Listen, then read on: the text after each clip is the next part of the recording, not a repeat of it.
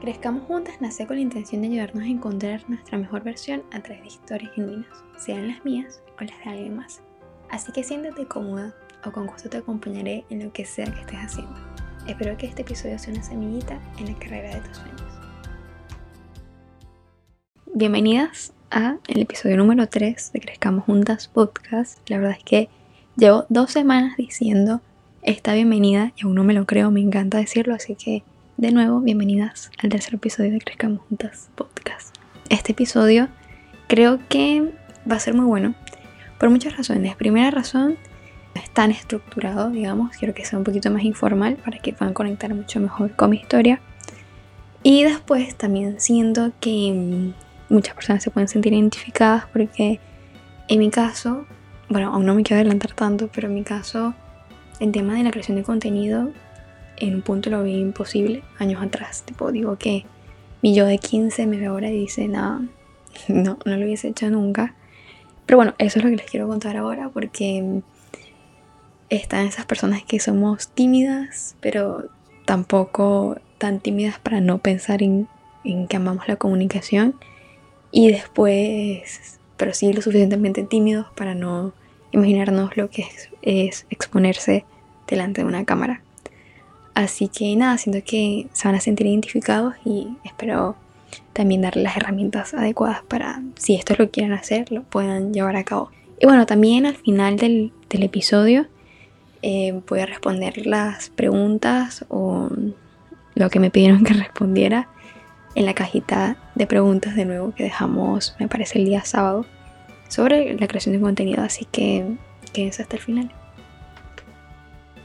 Bueno, intentaré no extenderme demasiado, aunque creo que es un poquito difícil porque nada, no es como los episodios anteriores que tengo como una estructura ya pensada, algo que escribo y simplemente lo leo. A veces agrego alguna que otra cosa, pero lo leo. Esta vez no, voy a contarles, obviamente que tengo una estructura, pero, pero les voy a contar a medida también de que si me acuerdo algo se los voy a decir, así que lo intentaré. Así que bueno, creo que esto es muy importante porque tal vez en las redes sociales vemos como que muy fácil el resultado y creemos que esa persona que está hablando frente a la cámara o se anima a hacer esta exposición más pública, creemos que toda la vida como que fue así y que siempre se le hizo fácil y por eso pensamos que si en tu caso eres más tímido o temes más de lo que vayan a decir los demás, lo ves como algo imposible. Eh, pero la verdad es que no o por lo menos en mi caso no, no fue así y no es así. Creo que es un esfuerzo de todos los días y, y se los voy a contar ahora. Como cualquier buena historia, hay que irnos para atrás para poder empezar y dar contexto. Así que empezaremos en la niñez y preadolescencia. Digamos que yo de niña y preadolescente siempre fui como bastante sociable. No sé si extrovertida, pero sí sociable. Pero bueno, y tenía como, sentía que mi fuerte era la parte oral, o sea, hablar, sea en las exposiciones, en el colegio, o, con las personas, conectar de esa manera, hablando. Obviamente con toda la parte creativa, todo eso siempre lo, he tenido, eso sí, se ha mantenido intacto. Pero pensaba que mi manera, sobre todo como que mi fuerte era hablar.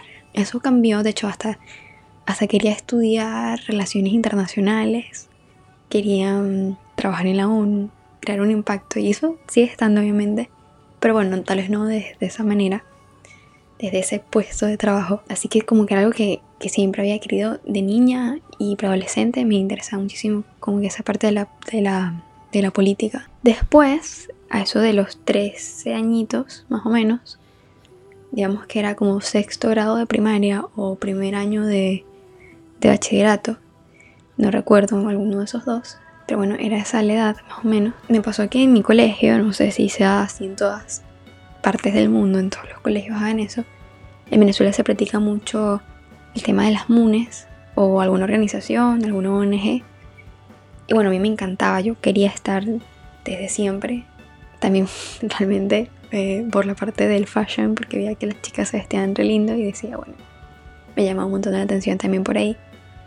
Pero bueno, la verdad es que en sexto, primer año, no recuerdo, teníamos, o sea, lo participábamos a juro, era parte de una materia, que cuando llegó el día, o sea, después de prepararnos un montón, de hecho hablé de primera, fui la primera en levantar el cartel para hablar, no recuerdo bien ahorita qué fue el país que me tocó la primera vez. Creo que fue Sierra Leona, me parece, que es un país sumamente pobre y con historia también bastante triste. Entonces, bueno, me acuerdo que me movió muchísimo, lloraba cuando investigaba.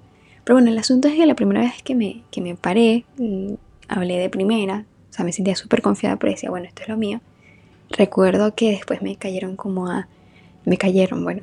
O sea, me hicieron un montón de preguntas que yo no sé responder. Eran también personas, eran chicos más grandes que yo, o también de, de mi misma edad. Y bueno, nada, fue como que me sentí muy insegura y me di cuenta que a comparación de esas personas que estaban en la sala, que se ven un montón, como que yo no era nadie ahí. Y ahí, no sé qué pasó, ahora, ahora lo identifico, pero a partir de ese momento como que esa confianza de la oratoria, de hablar en público, se fue. Me acuerdo que solamente hablé, eso fue el primer minuto de esa, de esa presentación y después me senté con mi amiga, que era mi compañera, y no hablé más, no volví a hablar más. Y después de ahí recuerdo que, después que ya entrando justo en, en bachillerato, pues sentía que las exposiciones como que me costaban más, prefería que todo fuese escrito. Me ponía más, como, me daba más nervios el hecho de que, del oral, de exponerme de esa manera. Nada, ahí como que fue un cambio total y me di cuenta de eso hace muy poco, que ahí fue como el mundo de, de quiebre. Después de ahí, obviamente que desaparecieron mis ganas de estudiar relaciones internacionales y de trabajar en la ONU. Así que mm, cambié de nuevo lo que me gustaba, comencé a ver más eh, la parte de, de, la escritura, de la lectura, todo lo que fuese un poquito más, que no tuviese que exponer mis ideas como tanto al público, pero seguía igual, obviamente, exponiendo lo que sentía que era importante que tenía que decir, pero de manera escrita. Así que bueno, no me arrepiento porque me dio una base de, de algo que me apasiona mucho hoy, que es también esa parte de la comunicación. Bueno, ya veo que este episodio va a durar mil años porque ya llevamos un montón y apenas estoy iniciando. Así que bueno, voy a intentar como acelerar más el paso comencé a fijarme más en la parte de la escritura y la lectura como para no exponerme de esa manera que siento que, que el oral pues no puedes, obviamente que antes hay una preparación y todo eso, pero bueno, ya al momento que lo estás diciendo como que estás expuesto a no repensar lo que, lo que dices, en cambio en la escritura escribes y lo puedes volver a leer, reformular un montón de veces, en cambio como ahora en la oratoria eh, no se puede. Así que bueno, y al final está detrás, mis ideas están detrás de, de una computadora, de un papel. Así que bueno, me comencé a fijar en eso. También me empecé a publicar en Wattpad. Ahí tenía mis novelas. Y me gustó un montón. Me gustó un montón como conectar con otras personas que me leyeran. El hecho de organizarme, decir, no voy a publicar una vez a la semana. Bueno, siempre tiene esa parte de, que de, las redes sociales. En ese momento Wattpad no es lo que es hoy. Era tipo las que, las que lo usábamos era un público más, más reducido Em, ahora obviamente es, un, es algo gigante, pero en su momento, en mi adolescencia, no lo era. Después de ahí mi mamá es speaker internacional, así que se puede imaginar que es una genia con toda la parte de, de, la oratoria, de las relaciones con las personas, de conectar, un montón de cosas. Y en cuarto año me metió en un curso, un diplomado, en la UCAP, que es la Universidad Católica Andrés Bello de Puerto Ordaz, de mi ciudad. Y me mencionó ahí a que hiciera un curso de oratoria y comunicación eficaz. Bueno, yo obviamente que no quería, decía no, o sea, me acuerdo que me ponía pálida cuando hacía los ejercicios. O sea, realmente no, no quiero que den el contexto de que era una persona súper penosa, tímida, realmente no, pero como que cuando hablaba en público y personas que no me conocían, me daba muchísimo, muchísimo miedo. Y no era tanto que pensara que las cosas las iba a decir mal o no sé, era era simplemente como que miedo, miedo a hablar. Eh, bueno, entonces yo me metí en ese curso, las herramientas geniales, la señora que lo dio también es, es increíble. Pero bueno, obviamente que no lo disfruté del todo porque claramente me sentía, tenía mucho miedo, estaba súper fuera de mi zona de confort. Pero bueno, ahora lo agradezco, así que mami, seguro vas a escuchar esto, te amo, gracias. Pero bueno, por ahí vamos para que entiendan el contexto de que realmente no se me hace, no se me hace originalmente fácil esto. Pero bueno, después, bueno, me gradué, todo lo demás, cosas que las que han estado en Crezcamos Juntas, pero por Zoom, de las reuniones que hacemos mensuales, ya saben mi historia. Así que bueno, migré a Argentina, decidí estudiar letras, antes también, durante ese proceso de adolescencia, me encantaba, o sea, cuando empecé con la escritura y la lectura, me encantaba el periodismo me encanta todavía el periodismo muchísimo. Entonces, bueno, decía, bueno, voy a estudiar comunicación social, pero sorprendentemente eh, no me gustaba la idea de esto de la oratoria tipo locución. Me daba muchísimo miedo que me grabaran, que no sé qué, y pues el miedo me impidió, de alguna forma, yo misma me impedí, ¿no? Eh, estudiar comunicación social porque no quería la parte que es el de exponerse, sino solamente lo escrito. Entonces, bueno, pensé que estudiando letras iba a alejarme completamente de todo lo audiovisual. Y bueno, tampoco fue así. Obviamente no fue así por, el tema de ahora de redes sociales, pero tampoco la carrera en sí, estudiando letras aquí en Argentina, em, no es netamente leer y escribir, sino que por lo menos estamos los finales o las presentaciones, las ponencias, que bueno, ellos también en la carrera como que se quieren garantizar de que también seas un buen expositor. Así que bueno, también me equivoqué ahí en ese sentido, pero, pero bueno, fue bueno. Em, ya estando acá y estudiando y teniendo mis amigas de la facu, también estaba muy pendiente de los cursos, porque obviamente si me gustaba escribir y ya tenía dos novelas escritas guardadas en la compu, em, mi mirada también estaba en las editoriales, digamos, en conectar con las editoriales tradicionales en su momento. Así que estaba muy pendiente de los cursos, de lo que hubiese, de que me permitiera conectar. Así que bueno, también lo común acá es que en lo que sea que me, que me meta, que, que inicie, de verdad me gusta meterme con todo, por decirlo así. En, tipo ser bastante perseverante, investigar. O sea, apenas me gustó la escritura, investigué mil y un maneras diferentes de escribir, de llegar a las editoriales, lo que sea. No esperé a, a que alguien más a mi alrededor lo supiera y y bueno, y ahí preguntar, no, sino que en todo soy así, tipo, investigo yo. Y va a sonar muy, no sé, pero creo que antes lo veía como algo X y no le da importancia, pero ahora lo valoro un montón porque sé que es importante. Así que bueno, nada, después está súper pendiente del tema de los cursos, de conectar con alguna editorial. Mis favoritas siempre han sido Planeta, Urano, Penguin. Entonces, bueno, en su momento salió un curso de una chica que seguía en ese entonces que se llama Angie Sarmientos, que es comediante de acá. Y publicó un libro, o dos me parece, no me acuerdo bien, pero los, publicó con Penguin. Esta chica es creadora de contenido, tiene un montón de seguidores y estudiaba también justo, o estudiaba comunicación.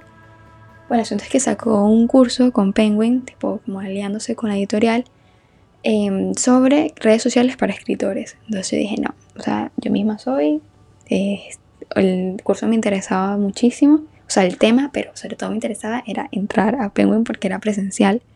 Así que nada, fue una experiencia espectacular. O sea, recuerdo haber entrado y fue como, wow, es hermoso todo. Me emocionó muchísimo. Y de paso es como que lo que sueñas de ver en una editorial. Em, el curso fue también muy bueno. Me dio una base también para lo que hago hoy en redes sociales de mi marca personal. Pero en su momento salí súper mega desanimada porque les digo, yo no me imaginé en la vida estar creando contenido. Bueno, después también un video, tipo paréntesis, hay un video de Mini Mavi, lo subí un día de mi cumpleaños en el mini blog que hice de mi cumpleaños. Y sale al final mi yo chiquita con una cámara diciendo, bueno, la verdad es que amo grabar cosas, no sé qué, pero que nadie las vea. Así que bueno, tal vez internamente sabía que iba a hacer esto. pero el asunto es que cuando estaba en, en la editorial, en el curso de Angie, ella dijo algo así como que, bueno, obviamente, y está perfecto, las editoriales tradicionales, bueno, y también las independientes son una empresa, como cualquier negocio. Así que si ellos piensan, las tradicionales son las que buscan, digamos, a los escritores para financiarles la publicación, realmente que se van a fijar de alguien que pueda vender, o sea, que tenga seguidores, que no sé qué, ta, ta. Entonces, bueno, ya te da como una estrategia, o sea, no te da una estrategia, pero dice más o menos habla de su estrategia y cómo tú también puedes hacer algo similar. Así que bueno, yo dije, jamás en la vida puedo tener, o sea, los seguidores que tiene ella, ni la, tiene una comunidad también como que re linda. Así que la comunidad que tiene ella, probablemente que en su momento yo no pensaba en comunidad, sino que pensaba en seguidores, en, el número, en lo que ella hacía, de hablar, en una cámara, todo eso, ¿no? Así que yo me imaginaba imposible y salí como emocionada por la parte de estar en la editorial, o sea, lo bonito que fue la experiencia, pero desanimada en ese sentido de que jamás en la vida voy a poder publicar un libro porque no puedo o sea, no, no me imagino creando contenido. Así que nada, o sea, pueden darse cuenta que todos los paradigmas limitantes los tenemos en nuestra cabeza, ¿no? nos limitamos nosotros mismos. Aunque salí desanimada, eh, sabía al final, después de los días, que tenía que hacer algo, por lo menos relacionado con el tema de la escritura, y pues a pensar un poquito más en redes sociales, no sé. Digamos que me quedó eso en la cabeza. Pasó un tiempo, me acuerdo que yo les comenté a mis amigas sobre, sobre lo que era, o sea, lo que había sido el curso, y que debíamos hacer algo. Obviamente que me da como más vergüenza hacer algo yo sola, en vez de hacerlo con mis amigas. Ya habíamos hablado hace un tiempo sobre abrir una cuenta sobre libros y eso, porque bueno, estamos estudiando letras y somos un grupo de amigas, así que estaba genial la idea. Em, entonces, bueno, llegó la pandemia y decidimos finalmente, estando en medio de la pandemia, iniciar esta cuenta, que se llama, se llama Entre Páginas, pero bueno, ya no estamos todas juntas, sino que se quedaron dos de mis amigas ahí. Así que bueno, fue re linda la experiencia y como que me conecté full con la parte de, diseñar en, en Canva, pero de diseñar, de esa parte más creativa, que a mí siempre me había encantado el diseño, pero lo hacía en PowerPoint para que tengan una idea. Así que bueno, ahí aprendí como que muchas más herramientas, lo del feed, aprendí un montón de cosas que, que tal vez si no hubiese iniciado, iniciado con este proyecto de entre páginas no estaría haciendo lo que hago hoy en mi cuenta. Así que bueno, fue buenísimo, también fue buenísimo para mis amigas. Em, pero bueno, también empecé a trabajar después las de Crezcamos Juntas, tipo comunidad, reunión por Zoom mensual, saben ya de mi historia. Así que no, o sea, es historia como más de lo personal, el crecimiento personal. Así que bueno, simplemente les cuento ahorita, para no extenderme ya de lo tanto que me he extendido, es que inicié a trabajar y inicié a trabajar con una agencia de publicidad y manejaba redes y como que aprendí un montón de cosas que también siento que me ayudaron a hacer lo que hago hoy. Y también mis papás son publicistas, así que esa parte la he tenido siempre en la sangre y siempre me ha gustado. De hecho, me llamaba mucho la atención comunicación por lo mismo, por la parte también de la publicidad. Así que bueno, eh, conecté de nuevo con, con esa parte de mis genes. Y así como muchos, la pandemia fue donde nos tocó trabajar bastante en el crecimiento personal, en descubrirnos de nuevo, darnos cuenta de lo que somos y de lo que seremos, que queremos ser y darnos cuenta también de lo que no nos gusta de nosotros mismos porque bueno, demasiado tiempo contigo mismo en un solo lugar. Así que para mí fue buenísimo, en su momento fue un poco doloroso, tal vez también pasaron mil cosas a mi alrededor. Pero bueno, empecé con esa parte del crecimiento personal. De nuevo, nombro a mi mamá de nuevo. Mi mamá siempre ha estado súper metida en esto del crecimiento personal. He hecho cursos así de diplomados de PNL, de coaching, ese tipo de cosas, así que ella siempre me ha hablado de esto. Y digamos, tenía el conocimiento dormido ahí, pero al ser una adolescente más inmadura, decía como que nada, no me gusta eso, no sé qué. Así que me acuerdo que fue un momento que llegué de la pandemia, que estaba muy descuidada en muchos sentidos diferentes. Y, y dije, no, o sea, quiero empezar como que a cuidarme más de nuevo. Obviamente que lo veía todo como la parte externa y empecé a hacer ejercicio todos los días y empecé a hacer rutinas todos los días de ejercicio. Efectivamente bajé tal vez de peso, me puse un poquito más fit. Em, pero igual la parte interna seguía ahí, ¿no? So, bueno, empecé en ese crecimiento, en la búsqueda de leer, de investigar, de hacer, de escuchar podcast, que para mí es lo máximo y por eso decidí que iniciara mi propio podcast, porque para mí fue clave. Y también quiero que sea entonces para ustedes así, darles esa herramienta pero bueno, el tema es que empecé con parte del crecimiento y hubo un punto que mi papá llegó a Venezuela, bueno, no se los conté, pero estuve casi un año, estuvimos casi un año separados de mi papá eh, por el tema de la pandemia, que no podía viajar. También tema de compliqué en muchos ámbitos económicos, social, no sé, muchas cosas. Entonces, bueno, mi papá ya estaba acá y la pandemia también se había bastante liberado en parte. No sé, fueron muchas cosas que en su momento sentí como que volví a recuperar ese amor por romantizar mi vida que siempre había tenido, pero lo había perdido en el camino, digamos, de querer crecer en la parte de trabajo, en la madurez, pero dejé a un lado la parte romántica. Así que de repente, volviendo también a la escritura, como que quería escribir lo que sentía en ese momento, que era que había vuelto a romantizar mi vida. Jamás inicié con con el hecho de querer crear contenido, realmente lo hice porque como que quería compartir de nuevo eso que les contaba al principio. Amo compartir lo que pienso, siento que tengo algo que aportar, aunque suene como que, ah, pero sí siento que, que pues si no estamos aquí para aportar, eh, no está bien. Así que ese día lo escribí, es mi cuenta, uso mi, la cuenta que ahorita tengo de, pues de la que creo contenido, es mi cuenta personal, la que ha sido de toda la vida, desde que abrió Instagram. Y tenía en su momento como ni mil seguidores, o si tenía mil seguidores, que eran de mi cuenta personal. Y subí un reel sobre romantizar la vida. Me acuerdo que hasta me equivoqué, creo que escribí tomatizar en vez de romantizar, algo así. Y lo publiqué. Y me acuerdo que llegó como a 5.000 vistas y para mí era wow, un montón. Que obviamente estaba re bien, pero eh, no lo hice con ese sentido. Me acuerdo que me escribió mucha gente que conocía, como que, ay, man, qué lindo que esto que escribiste, no sé qué. Eh, me pasó lo mismo cuando migré, bueno, no sé, un montón de cosas así. Y me gustó mucho como el, feedback y, o sea, transmitir en la parte audiovisual lo que escribía, más el audio, más las imágenes de lo que han sido mis últimos meses. Como que me encantó hacer ese o sea, más allá de la escritura. Me encantó esa combinación y después, lo que yo siempre les digo que todo tiene que tener como un propósito, una intención.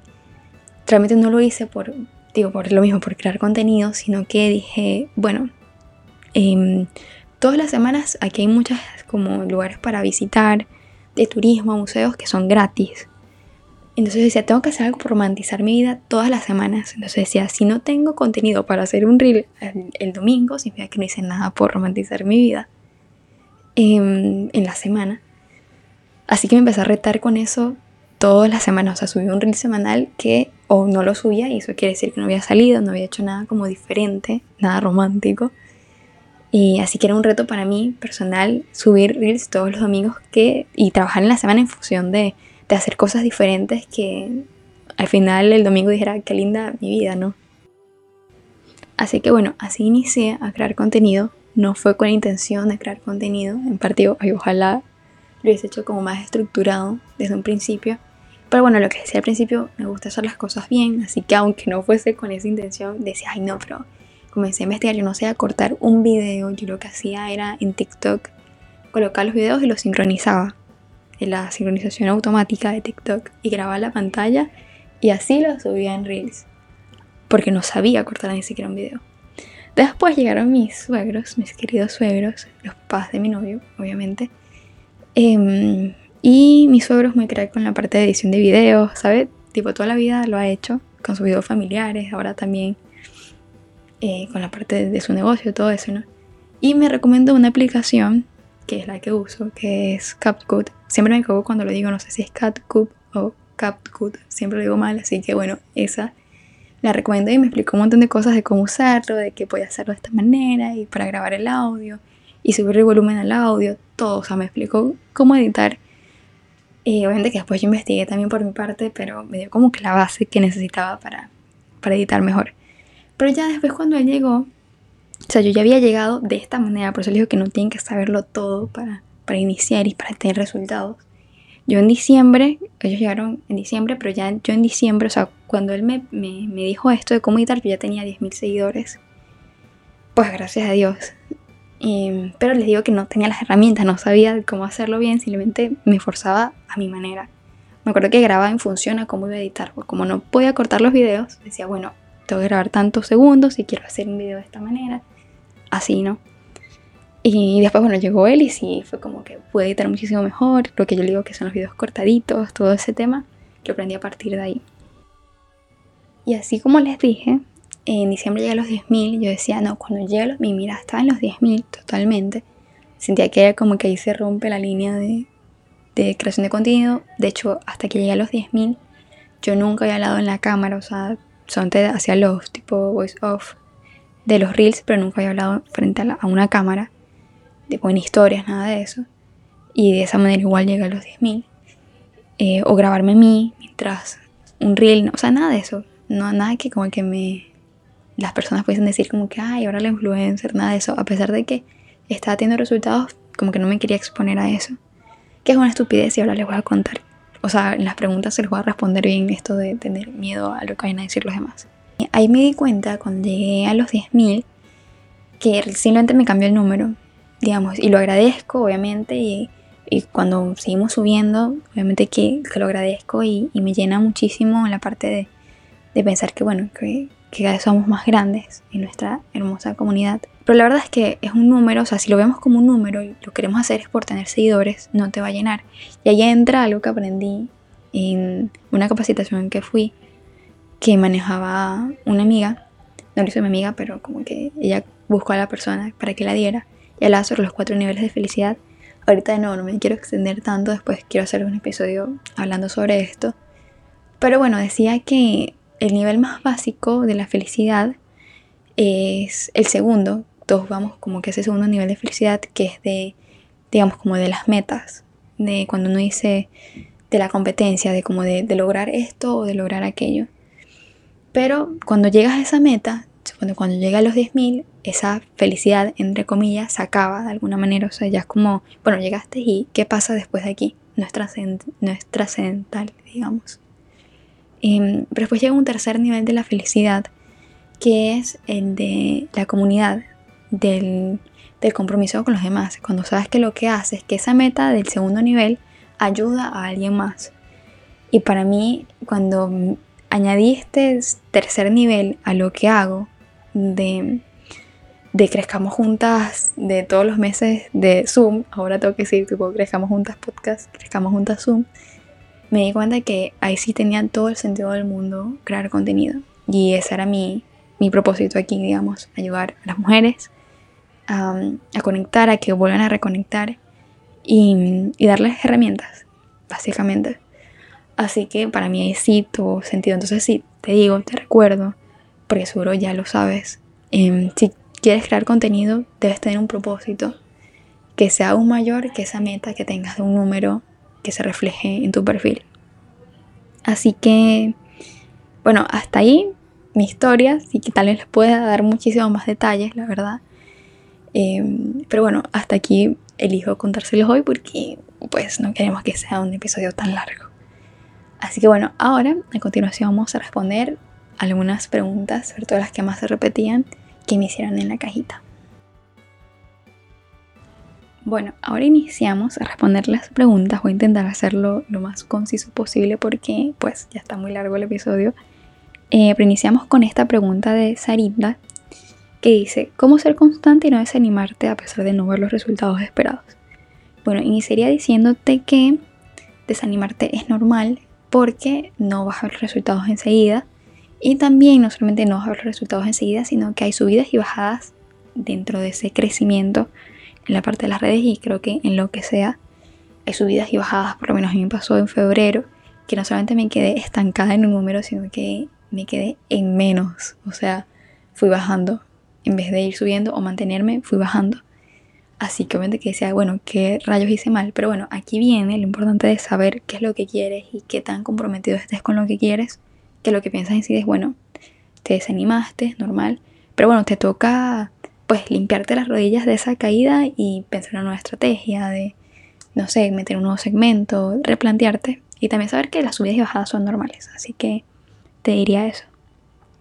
Después tenemos otra pregunta de Vale que nos dice, mí esta pregunta, ¿cómo saber en qué enfocarme si me gustan muchas cosas? A mí también me pasaba lo mismo, cuando decía, bueno, me gusta un montón de cosas, no sé cómo mezclarlo, pero al final terminé mezclándolo todo Así que te diría es que es prueba y error, o prueba y lo consigues. Em, pero yo digo que sí es válido mezclar, obviamente que a menos sea algo que de verdad no tiene absolutamente nada que ver. Pero si estás hablando de tu marca personal, está súper mega válido y excelente. Eres una persona que es más que una sola cosa. Así que puedes mezclarlo. La cosa es saberlo hacer. Pues para eso tienes que hacer una estrategia, tu estudio de, de tu público objetivo y cuál es como, cuál es tu seguidora ideal, digamos, o seguidor ideal, no sé. Depende de lo que quieras hacer, ¿no? Pero bueno, saber qué intereses puedes tener y pues a todos también nos gusta más una sola cosa, así que es mentira que solamente debes crear contenido de un solo aspecto de tu vida. Así que bueno, tenemos otra pregunta de Leslie que nos dice, quiero crear contenido para inspirarme, pero no tengo un espacio libre o bonito para hacerlo. Bueno, espero no ser tan dura, las respuestas, pero la verdad es que, pues como les comenté al principio, de verdad creo, y es algo como que me cambié de mi chip, de que necesitas tener todo perfecto. O sea, sí sigo siendo persona bastante perfeccionista, la verdad, pero sí para iniciar a hacer las cosas creo que no necesitas tenerlo todo, más bien te motiva a ir haciendo las cosas y ir agregando esas cosas que quieres. Em, pero bueno, sigo una chica que se llama Liz algo, ahorita no me acuerdo del usuario, eh, y ella muestra su estilo de vida y tal vez no es el estilo más estético, pero la admiro un montón porque de hecho yo creo que subió una, una publicación del periódico donde salía y decía como documenta un estilo de vida poco expuesto, algo así, no recuerdo bien cómo era, pero dije, wow, es de admirar porque eh, mucho caemos en esto, en querer hacer mostrar esto súper estético y todo este cuento, cuando tu vida puede no ser así y no le estamos dando una voz a eso. No sé si sea como sea tu caso, pero pero no necesitas tener un espacio libre ni bonito para hacerlo. O sea, obviamente sí, como no bueno, si tienes que limpiar la limpieza, no tiene nada que ver con tener un espacio, no, sino que hay que ordenar y ese tipo de cosas.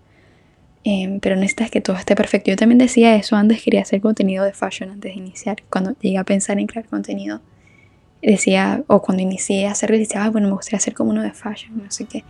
decía, bueno, cuando tenga el abdomen más plano, cuando eh, tenga como de esos percheros que colocan siempre de fondo. Y nunca lo hice y realmente no es con lo que conecto tanto ahorita. Quién sabe si en algún momento lo haga. Ahorita no, no es lo que veo. Pero me ponía esas excusas, ¿sabes? Entonces nunca lo hice y tampoco me arrepiento demasiado porque me amo lo que hago ahorita. Em, pero me refiero a que no necesitas tenerlo todo para iniciar. Y pues no, tampoco hay que fingir algo que, que tal vez no sea tu día a día para simplemente documentarlo que no, no es así. Así que bueno, tenemos otra pregunta de Méndez Abigail. Dice, apps para crear contenido. Yo solamente uso, aquí me estoy metiendo en mi usuario, eh, tipo en mi menú, solamente uso CapCut, que es la que les dije de editar. Para mí yo edito todo ahí. Después utilizo Canva también para agregar las letras, las portadas, todo eso. Eh, y yo edito con... Ah, bueno, uso Trello también pero para organizar mi contenido. O sea, los temas que en el podcast, los reels que quiero hacer. Bueno, ese tipo de cosas para organizarme. Uso Trello. Bueno, utilizo la aplicación de fotos que todos tenemos en el celular y edito ahí. Ahí es donde le bajo 20 o 30, ahorita me acuerdo 20 o 30 de exposición y 20 o 30 de nuevo de luz, no 20 de luz. Es lo único que hago, no edito más nada, no, no hago nada, solamente edito así las fotos, por lo menos. Así que nada, solamente yo uso esas. Después tenemos a Kim, a nuestra querida Kim, pregunta, ¿cómo crear una comunidad?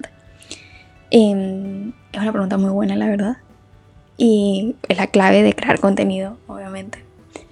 Yo creo que en la parte de, crear una comunidad es cuando haces las cosas desde, desde, lo genuino, desde lo auténtico y tienes esa genuina intención de ayudar a alguien más y esas personas lo perciben, pues las chicas lo, lo perciben y entonces tú tener ese feedback de si te escriben obviamente responderlo, interesarte de verdad de lo que te están diciendo y um, hacer cosas en las que puedas como interactuar más de simplemente poner una cajita de preguntas en Instagram que también está genial sino por lo menos lo que yo hago de las reuniones mensuales todos los meses, a fin de mes, eh, que nos conectamos a través de Zoom y escuchamos nuestras historias y mostrarte. Yo creo que hace comunidad cuando te muestras genuino.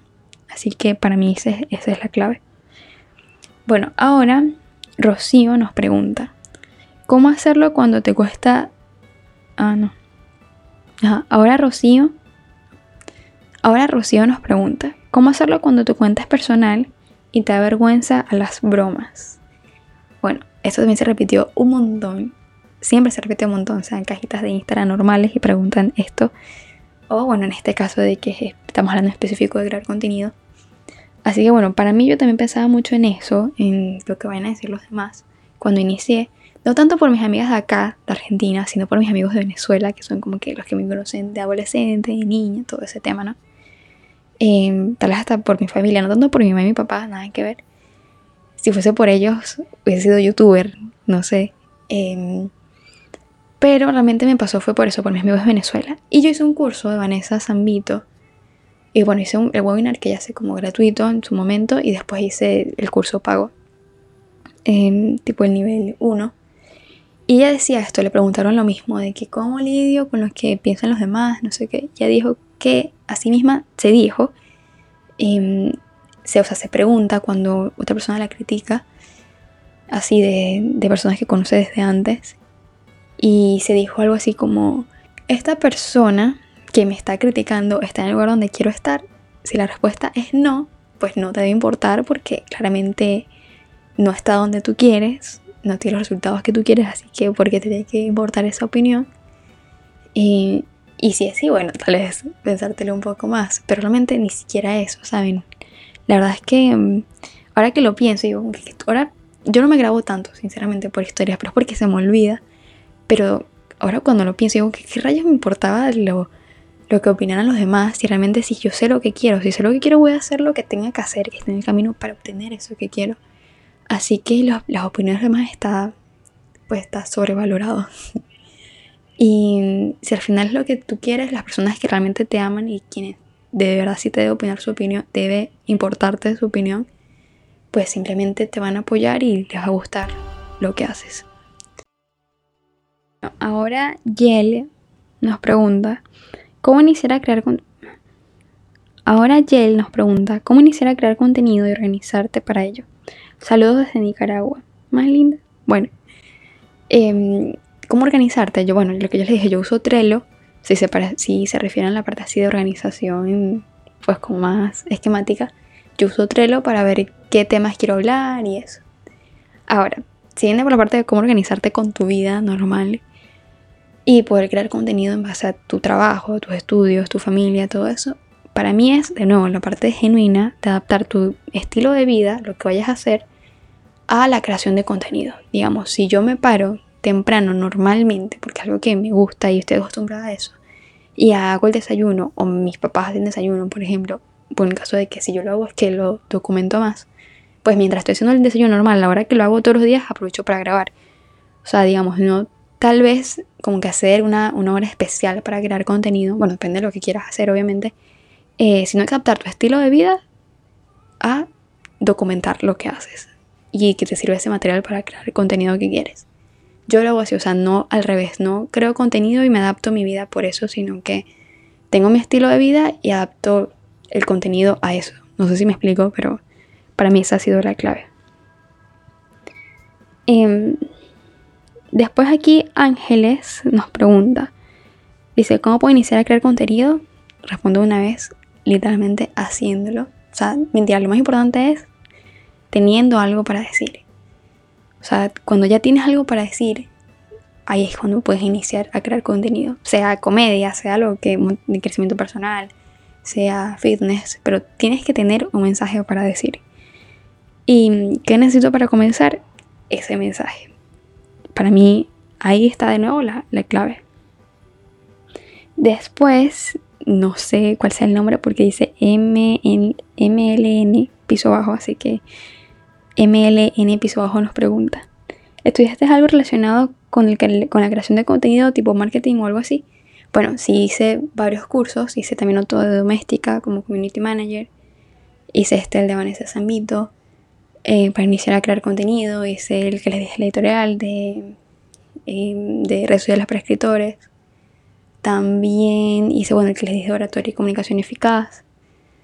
Y creo que otro más. Ah, hice también uno de periodismo, pero en la parte de, comunicación del periodismo. Entonces, bueno, tal vez sí, sí he hecho algunos enfocados en redes y otros que creo que me dan herramientas para hacer otras cosas relacionadas también a redes.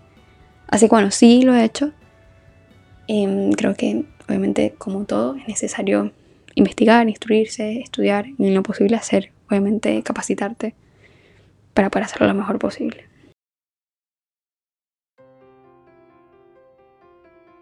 Llegamos al final del episodio de hoy, así que espero que si tienes ganas de crear contenido y tengas ya ese mensaje que quieras transmitir al mundo, pues te animes a comenzar. Gracias por escuchar el episodio de hoy. Espero que aquí hayas encontrado por lo menos una semillita que contribuya a la carrera de tus sueños. Si te gustó el episodio, recuerda calificar el podcast y compartirlo en tus redes sociales.